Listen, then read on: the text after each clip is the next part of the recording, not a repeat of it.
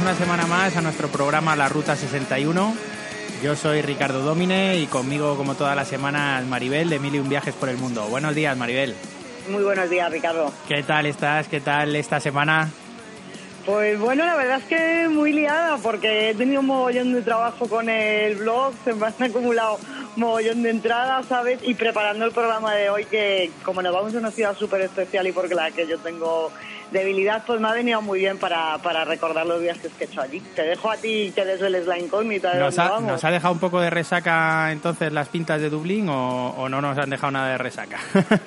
Bueno, yo la verdad es que ya con la edad que tengo, Ricardo, con dos cervezas, ya tengo resaca para tres semanas. Bueno, bueno, pues hoy nos vamos a una ciudad que hemos empezado con, con rock, como le gusta a Maribel, pero realmente es la ciudad más operística del mundo.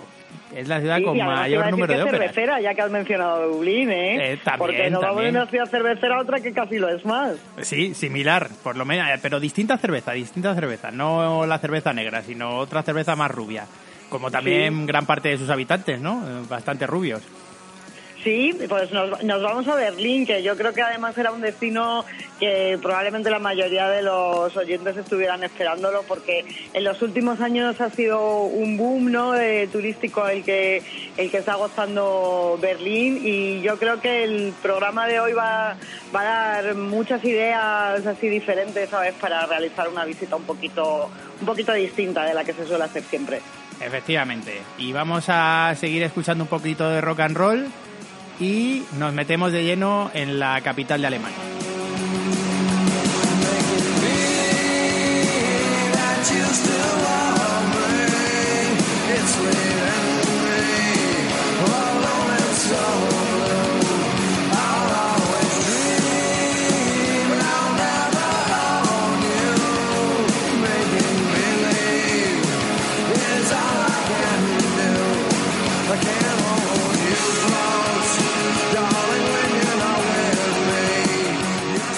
Pues hemos escuchado a Social Distortion.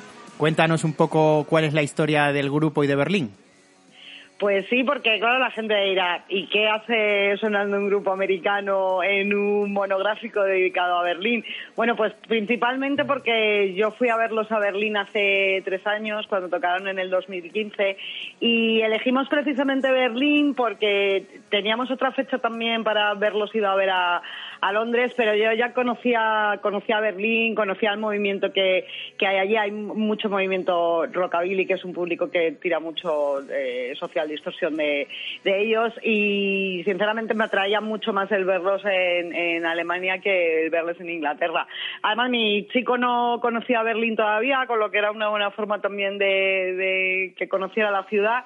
Y la verdad es que fue una elección magnífica porque además les metieron en una sala que se llama Columbia Hall, que yo Berlín lo veo además una ciudad ideal para ir a ver conciertos porque las salas están preparadísimas, están en una sala de dos plantas en plan rollo anfiteatro, tuvieron sold out. He visto pocos conciertos en mi vida en que la gente estuviera tan volcada y bueno, pues ya que no vinieron a España, que fuimos nosotros los que nos tuvimos que mover por allá, mereció muchísimo, muchísimo la pena el viaje. Entonces, la verdad es que tener siempre la excusa de la música para hacer turismo, pues es algo que reconforta mucho para los que somos melómanos como nosotros. Y en ese aspecto, pues cumplió todas nuestras expectativas, ¿sabes? O sea, vinimos totalmente encantados. Hombre, Berlín es una ciudad que, que tiene mucha tradición musical. Muchísimas. Y ahora en los últimos tiempos es una ciudad muy cosmopolita y tiene muchísima, muchísima influencia sobre todos los tipos de música. Sí, y además, no solamente incluso de rock, de música electrónica, lo que tú comentabas, por ejemplo, antes del tema de la ópera. Es una ciudad que tiene tres óperas, ¿sabes? Que, que me parece casi un, un récord incluso en Europa, que son ciudades en las que la ópera siempre ha tenido muchísimo peso, ¿no? Pero eh, es verdad que yo creo que igual que Londres está convirtiéndose en un referente absoluto para cualquier tendencia musical que, lo que, salga de allí de Alemania. Bueno, pues eh, como no, íbamos a empezar con, con, música y con rock, porque este programa es de lo que se trata, de visitar ciudades del mundo donde ha habido grandes espectáculos de música y además, en este caso, hemos elegido la ciudad de Berlín que tiene mucho paralelismo con nuestro primer programa. In increíblemente, Venecia, todas esas imágenes que muchos de vosotros nos habéis comentado en redes sociales y a través de correos y mensajes sobre lo impresionante que era ver el escenario de Pink Floyd en, eh, bueno, pues sobre las aguas al lado de la Plaza de San Marcos, pues en este caso Berlín, tenemos que decir, y esto es una curiosidad que yo tampoco sabía hasta que he preparado el programa, aunque he estado en Berlín, y es que es la ciudad con más puentes de Europa. Es decir, Fíjate que, lo, que lo diría, ¿eh? cuando generalmente lo que se suele es promocionar destinos a lo mejor como Ámsterdam con el tema de lo de los canales y tal, ¿sabes? Pero 1800 puentes. Es una ciudad acuática. Efectivamente, 1800 puentes tiene Berlín por solamente 400 de Venecia. Solamente 400, ¿eh? Entiéndase. y además es que es, una ciudad muy bonita para recorrer en, en, canales, ¿sabes? Que como tú bien has dicho, yo creo que es una parte de la ciudad que mucha gente a lo mejor obvia cuando van a hacer turismo y sin embargo yo creo que hay que tenerla muy en cuenta. Sin ninguna duda, porque Berlín además ahora también tiene otro atractivo turístico que son las tuberías que salen de esas obras porque tienen que drenar el agua de los cimientos de las obras y entonces cada vez más parece ser que hay un movimiento de arte urbano que pintan las tuberías que pasan por encima de los coches porque por abajo por el suelo no, no pueden pasar para drenar entonces crean auténticas estructuras de tuberías y, el, y los artistas las pintan y es un atractivo más para, para una ciudad tan cosmopolita como Berlín. Pues me lo creo totalmente, Ricardo, porque además es que tú lo acabas de matizar ahora mismo, ¿no? Es que si hay una ciudad multicultural por excelencia en, en Europa, yo creo que es Berlín. No solamente lo que decíamos antes de las tendencias musicales, sino es que a nivel artístico mm, es una ciudad además que no es que solamente tenga mm, muchos artistas locales, sino que es que encima tú lo palpas cuando estás paseando por las calles, porque el, el tema, por ejemplo, de lo del street art es algo que está súper extendido. Eh, murales por todos lados. De hecho, una de las cosas de las que se quejaba el Ayuntamiento de Berlín era de que al año se gastan aproximadamente, no sé si eran como unos 30 millones de euros en tener que limpiar eh, grafitis, porque claro, hay obras que sí están muy bien hechas, ¿no? Y se pueden dejar, ¿no? Como reclamo arquitectónico, ¿no? Pero claro, hay otras porque al final son vandalismo puro y duro, ¿no? Pero en ese aspecto es verdad que, que Berlín ha sido una ciudad que de, de mucha gente joven que ha salido a la calle a reivindicar un montón de, tendencias artísticas y es bonito que eso no se vaya perdiendo, ¿no? Que, que, continúe ahí. Tuvieron un ejemplo que luego vamos a tratar un poquito más en profundidad, que, que fue el muro y que lo pintaron convirtiéndolo en una galería de arte urbano. Y bueno, pues vamos a seguir con un poco de música, de música en este caso un poco más alejada del rock and roll, música muy de vanguardia, electrónica, y hacemos un pequeño guiño a los amantes de ese género musical con Ramstein.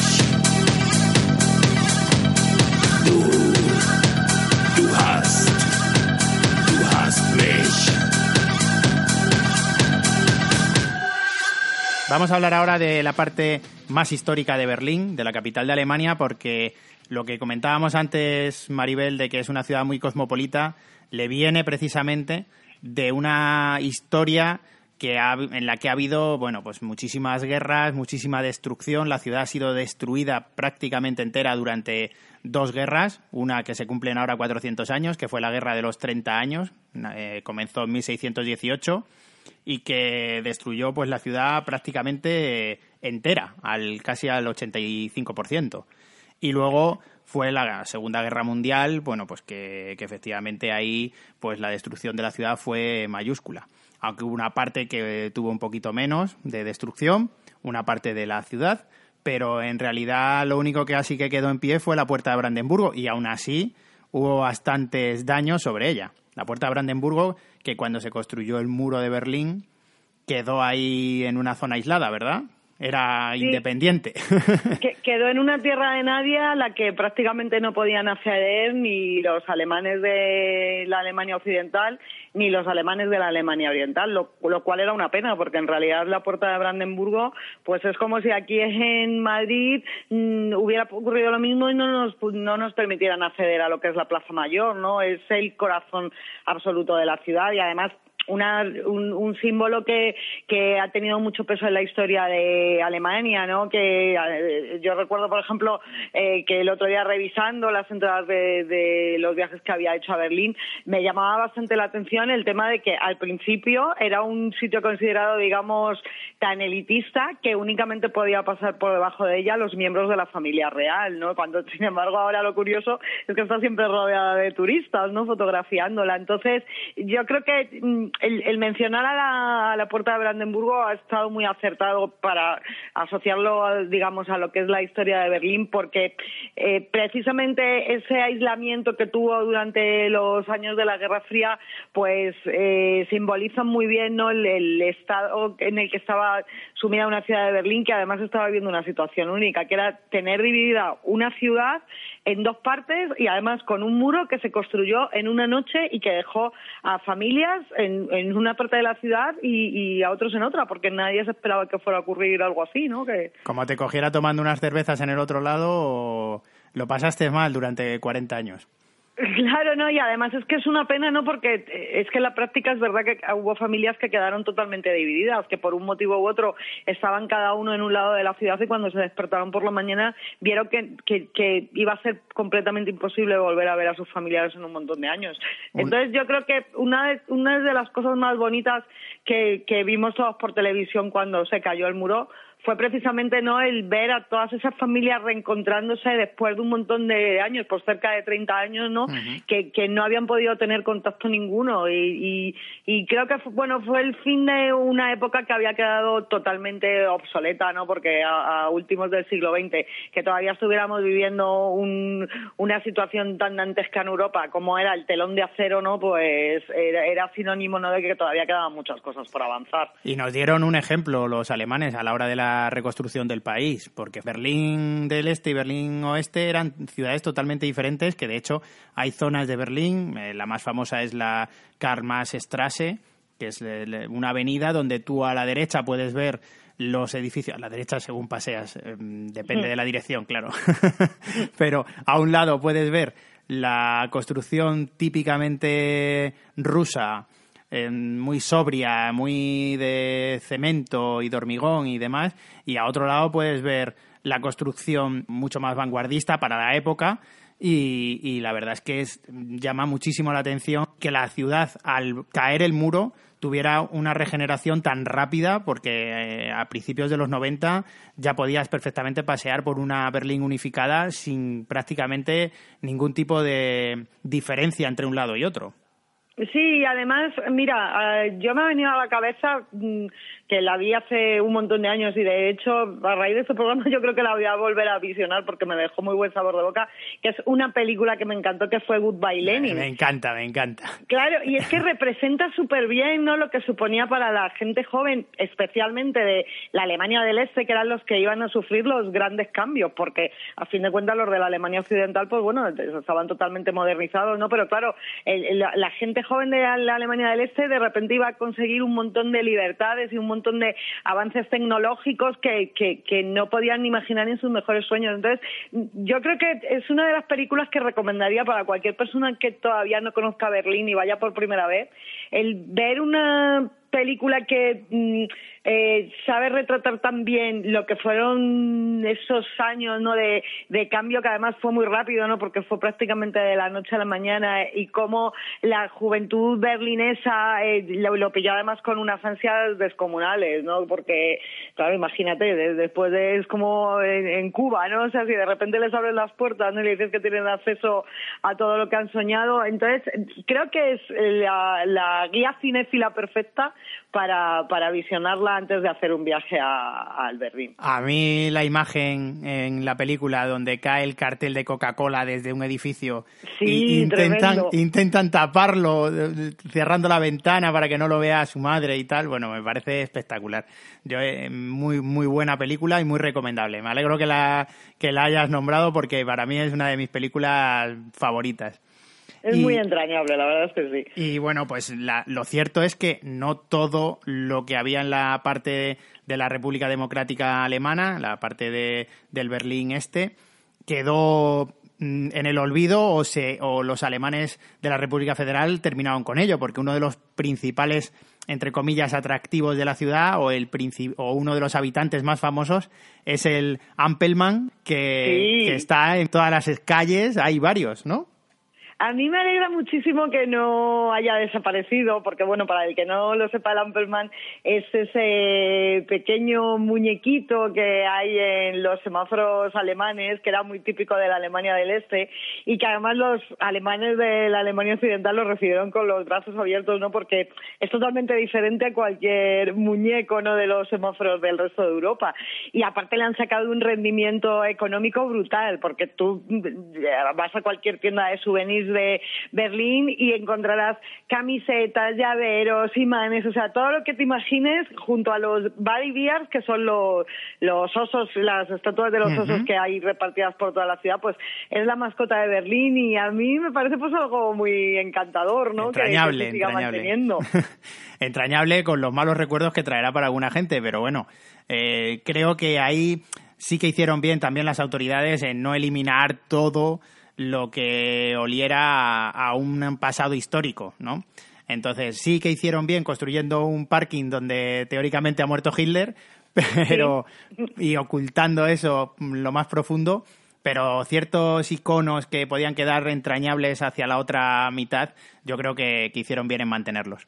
Y bueno, pues. No, y, al, mismo tiempo, Ricardo, yo creo que también eh, el intentar borrar un pasado por completo no creo que tampoco sea beneficioso para el desarrollo cultural de una ciudad. Entonces, a mí lo que me gusta también de Berlín es que, eh, sí, por supuesto que se ha eh, intentado concienciar a la gente de lo que supuso esa época, no sobre todo cuestión, en cuestión de represión de libertades, pero al mismo tiempo eh, paseas, por ejemplo, por un barrio como Mite, que a mí me parece que es el que mejor salvaguarda lo que es el tema de lo que fue la Alemania comunista, y aún se sigue percibiendo en muchos sitios ese aroma, y fíjate que han pasado ya 30 años, ¿no? Pero se sigue todavía percibiendo en algunos sitios ese rollo comunista. Entonces, eh, es que es, la realidad es que eh, Alemania, o sea, Berlín ha tenido un, un pasado comunista que no se puede negar, y yo creo que lo mejor que han hecho sus habitantes es coger la, la parte positiva, que también había algunas cosas que eran buenas, ¿no?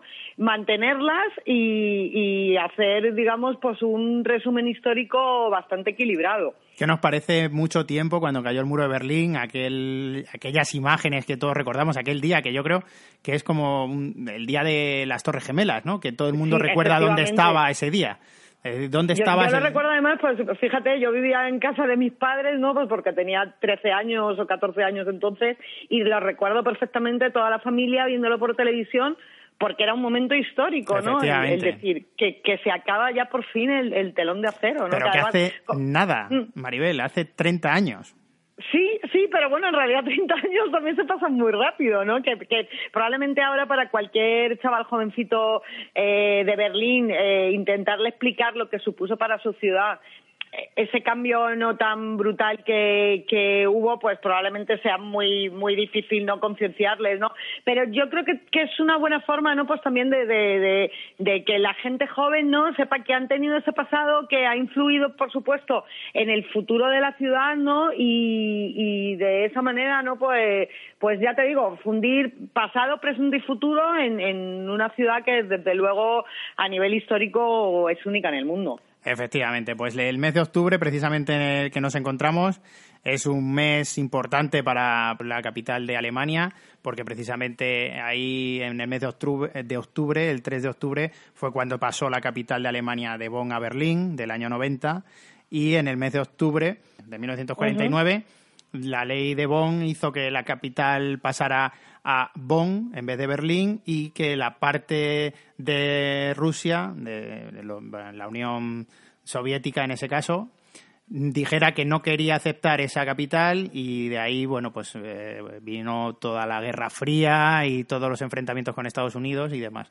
Vamos ahora a poner un poquito de música para, para olvidar un poco ese pasado, ese muro de la vergüenza que ahora solo quedan unos adoquines para recordárnoslo cuando pasamos por, por Berlín, para que sepamos por dónde iba esos 140 kilómetros de muro y pasamos un poquito más alegre, etc.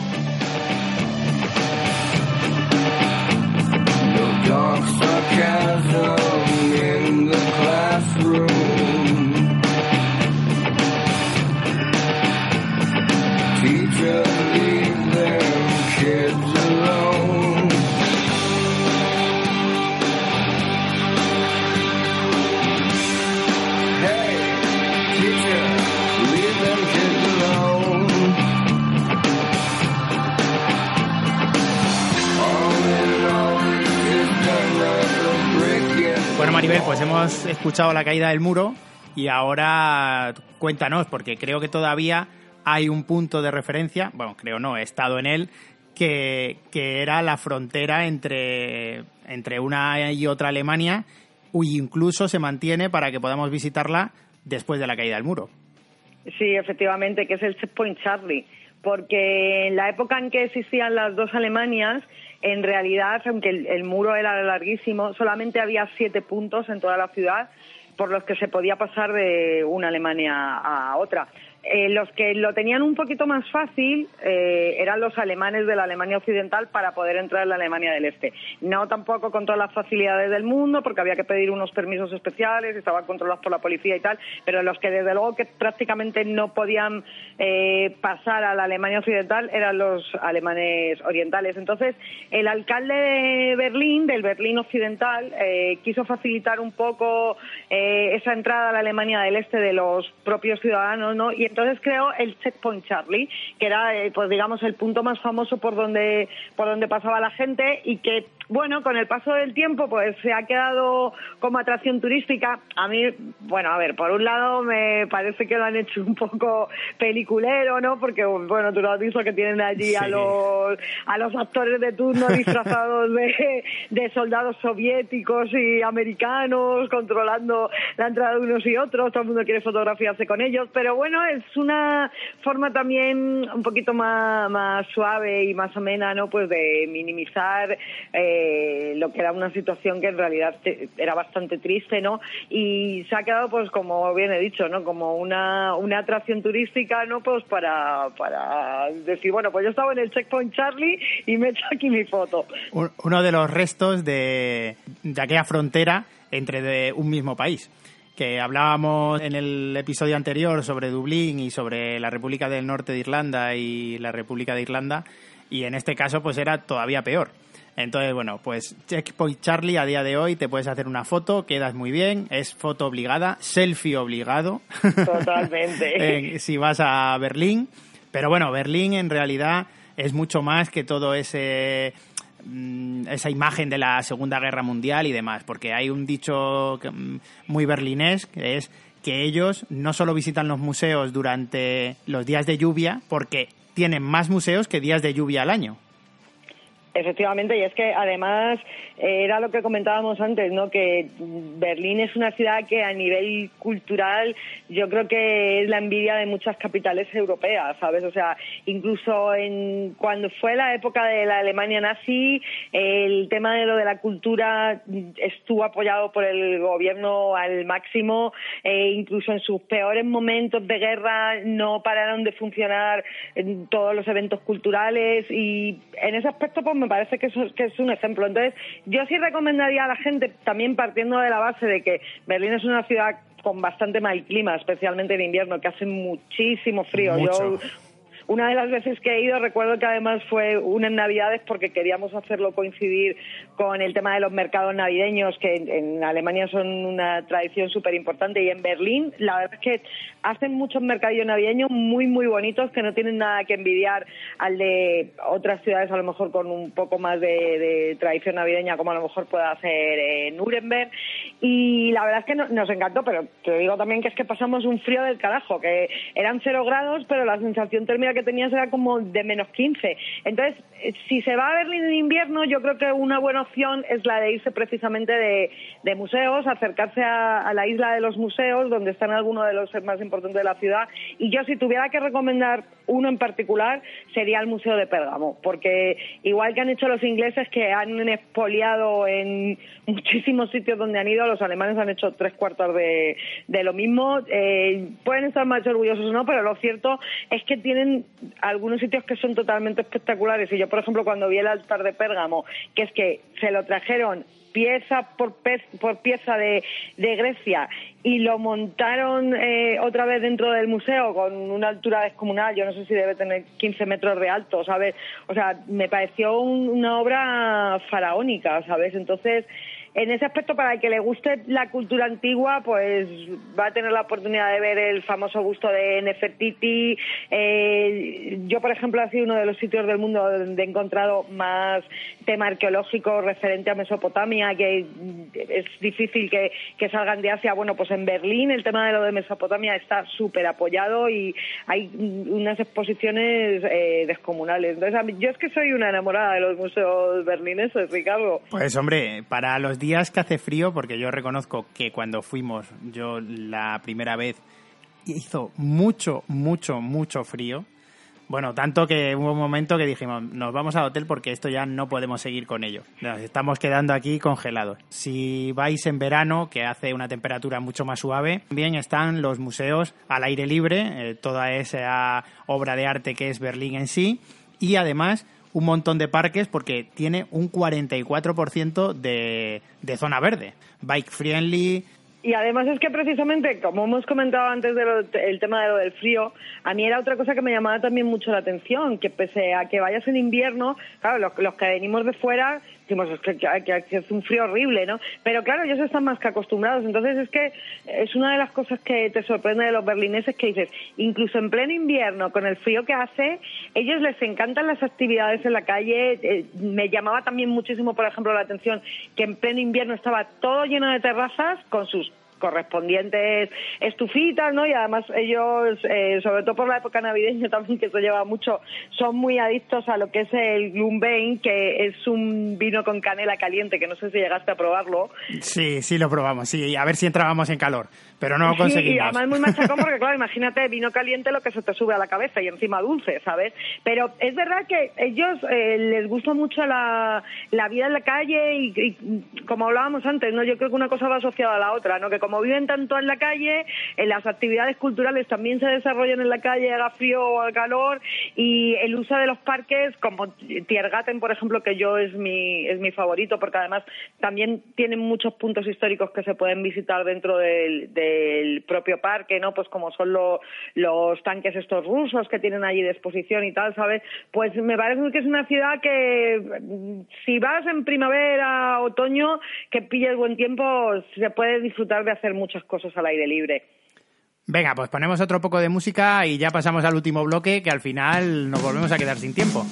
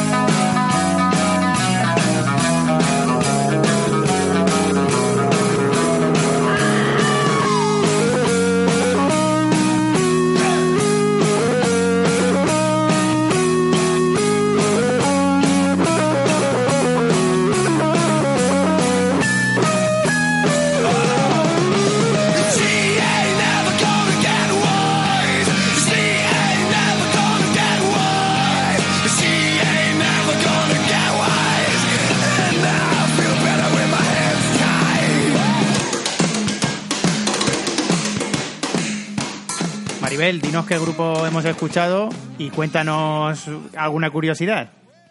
Pues mira, hemos escuchado a Beat Sticks, que yo creo que en los últimos años, junto a Rammstein, eh, han debido ser la banda más popular que ha salido de allí, aunque a lo mejor en España no sean muy conocidos. Pero lo curioso es que en Alemania son súper grandes y son súper importantes. Yo, la verdad es que la primera vez que los descubrí fue una vez que estuve en, Holanda y les pude ver tocando en, en y me, me gustaron muchísimo y a partir de ahí empecé ya a indagar un poquito en ellos. Descubrí que en Alemania tenían un nivel de fama descomunal y tuve la suerte luego de verlos aquí un par de veces que vinieron a España. Y me llamó muchísimo la atención que las dos veces que fui a verlos, el, si eran 600 o 700 personas a los que fuimos al concierto, pues te puedo asegurar que como un 95% eran estudiantes alemanes de Erasmus que estaban aquí estudiando en España, se enteraban que tocaban Beat y entonces prácticamente todo el público era alemán.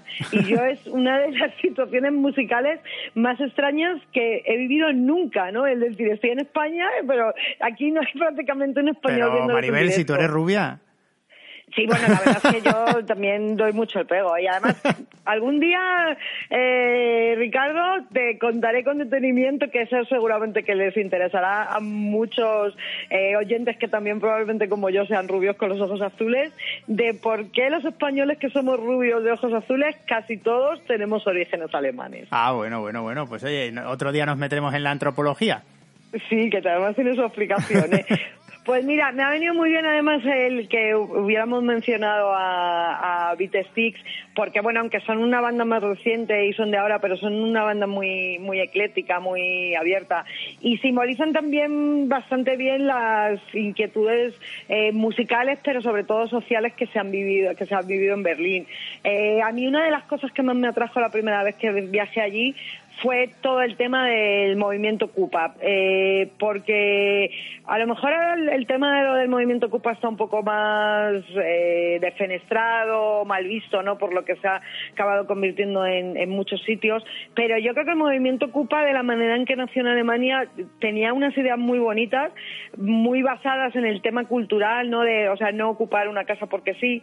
Y en Alemania, pues lo que ocurrió fue que se juntaron varios factores, ¿no? Que era el tema de que en el Berlín Occidental había muchísimos eh, solares vacíos. A finales de los años 70 mm, había también mucha gente de izquierdas, eh, con antisistema, eh, precisamente que se habían radicalizado todavía más en su postura por lo que tenían enfrente, que era la, Alemania eh, democrática, que mm, pese a que fueran con el rollo del comunismo, pero en realidad era una dictadura pura y dura. Entonces el movimiento Cupa empezó a tomar muchísima fuerza en, en Berlín el punto de que el, propio ayuntamiento se vio un poco colapsado por la situación, no sabían muy bien cómo, cómo actuar. Eh, además, el movimiento Ocupa venía precisamente, no se había originado allí, pero sí fue donde tuvo más fuerza, en el barrio de Kreuzberg, que es el, barrio donde viven prácticamente todos los inmigrantes, principalmente los turcos. Entonces, se juntaba por un lado eh, lo que era la gente joven con la gente inmigrante, ¿no? que se veían también en una situación complicada de acceso a la, a la vivienda, muchos de ellos no tenían papeles, y entonces el movimiento Ocupa empezó a tomar muchísima fuerza, hasta el punto de que, como te digo, el ayuntamiento no sabía cómo lidiarlo y lo que hicieron fue sacar una especie de ley así improvisada, ¿no? Para que los propios caseros se pusieran de acuerdo con los chavales que ocupaban sus casas, se llegaran a una especie de acuerdos amistosos y entonces pues eh, se garantizara, digamos, que esas casas iban a estar en buen estado, no se iban a destrozar, sino que iban a ir destinadas a, digamos que a unos buenos eh, destinos culturales, ¿no? Y entonces en ese aspecto a mí por ejemplo, me da mucha pena, ¿no? Porque la última vez que fui a Berlín descubrí con todo mi pesar, porque sí que lo había visto otras veces que, había ido a Berlín, pues descubrí con todo mi pesar que había desaparecido un sitio como Tacheles, que era el emblema del, Berlín Ocupa. Era un, un edificio eh, que además su lema era los ideales están arruinados, salvemos la ruina. Y entonces acogieron durante más de dos décadas pues un montón de exposiciones, tenían sus, su propia cafetería, el cine Zapata, que proyectaba pues eh, documentales no de, temática izquierdista no y eso pues al final lo acabaron derruyendo y con ello pues se fue una parte de Berlín que a mí sinceramente pues me parecía me parecía realmente bonita Pues hombre, la verdad es que sí, era un, toda una imagen de la ciudad. Y vamos a poner otro poquito de música, Maribel, que nos vamos.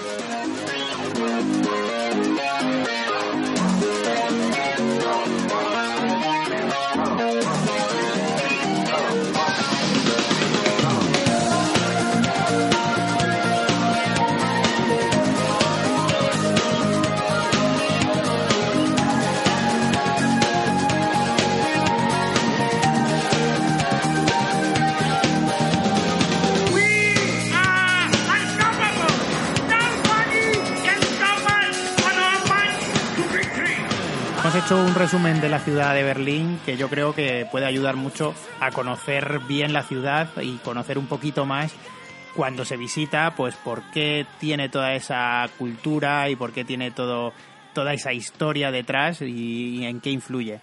Entonces creo que el único sitio que se nos ha quedado por comentar es, como curiosidad, el hotel de Michael Jackson, donde Michael Jackson sacó a su hijo por la ventana, que, que a día de hoy es también un, un foco de peregrinación para cierta gente, ¿verdad?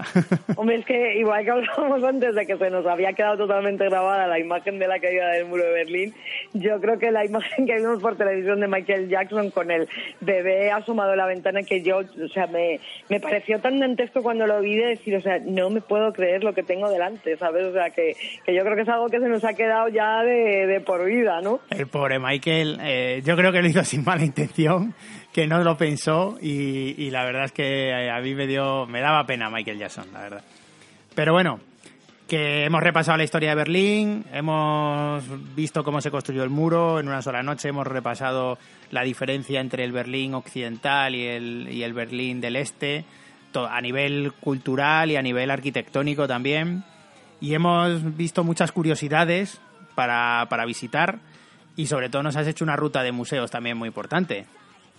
Sí, pues pa para que veamos, ¿no? Que es que fíjate todo lo que lo que da Berlín de sí, que es que cubre todas las facetas turísticas que cualquier persona eh, quiera tener cubiertas eh, en Berlín. Eh, además es que es la típica ciudad que yo creo que en una sola pasada no la terminas de gustar. Es una ciudad para conocerla una primera vez y con el paso de los años volver y recorrerla ya con más tranquilidad, eh, metiéndote en algún otro tipo de, de sitios que a lo mejor pues no están tan publicitados, ¿no? Porque además es que una ciudad tan grande, pues imagínate la, la cantidad de, de, rincones excelentes que tiene para descubrir. Y no hemos hablado tampoco de los de la gastronomía berlinesa, de los currywurst, ¿no? Sí, ni de los kebab, que, que aunque mucha gente no lo sepa, porque claro, la influencia turca es tan brutal en, en Berlín, hay muy, no sé si hay cerca de 500.000 turcos viviendo allí, eh, que al día me llamó mucho la atención cuando vi el dato,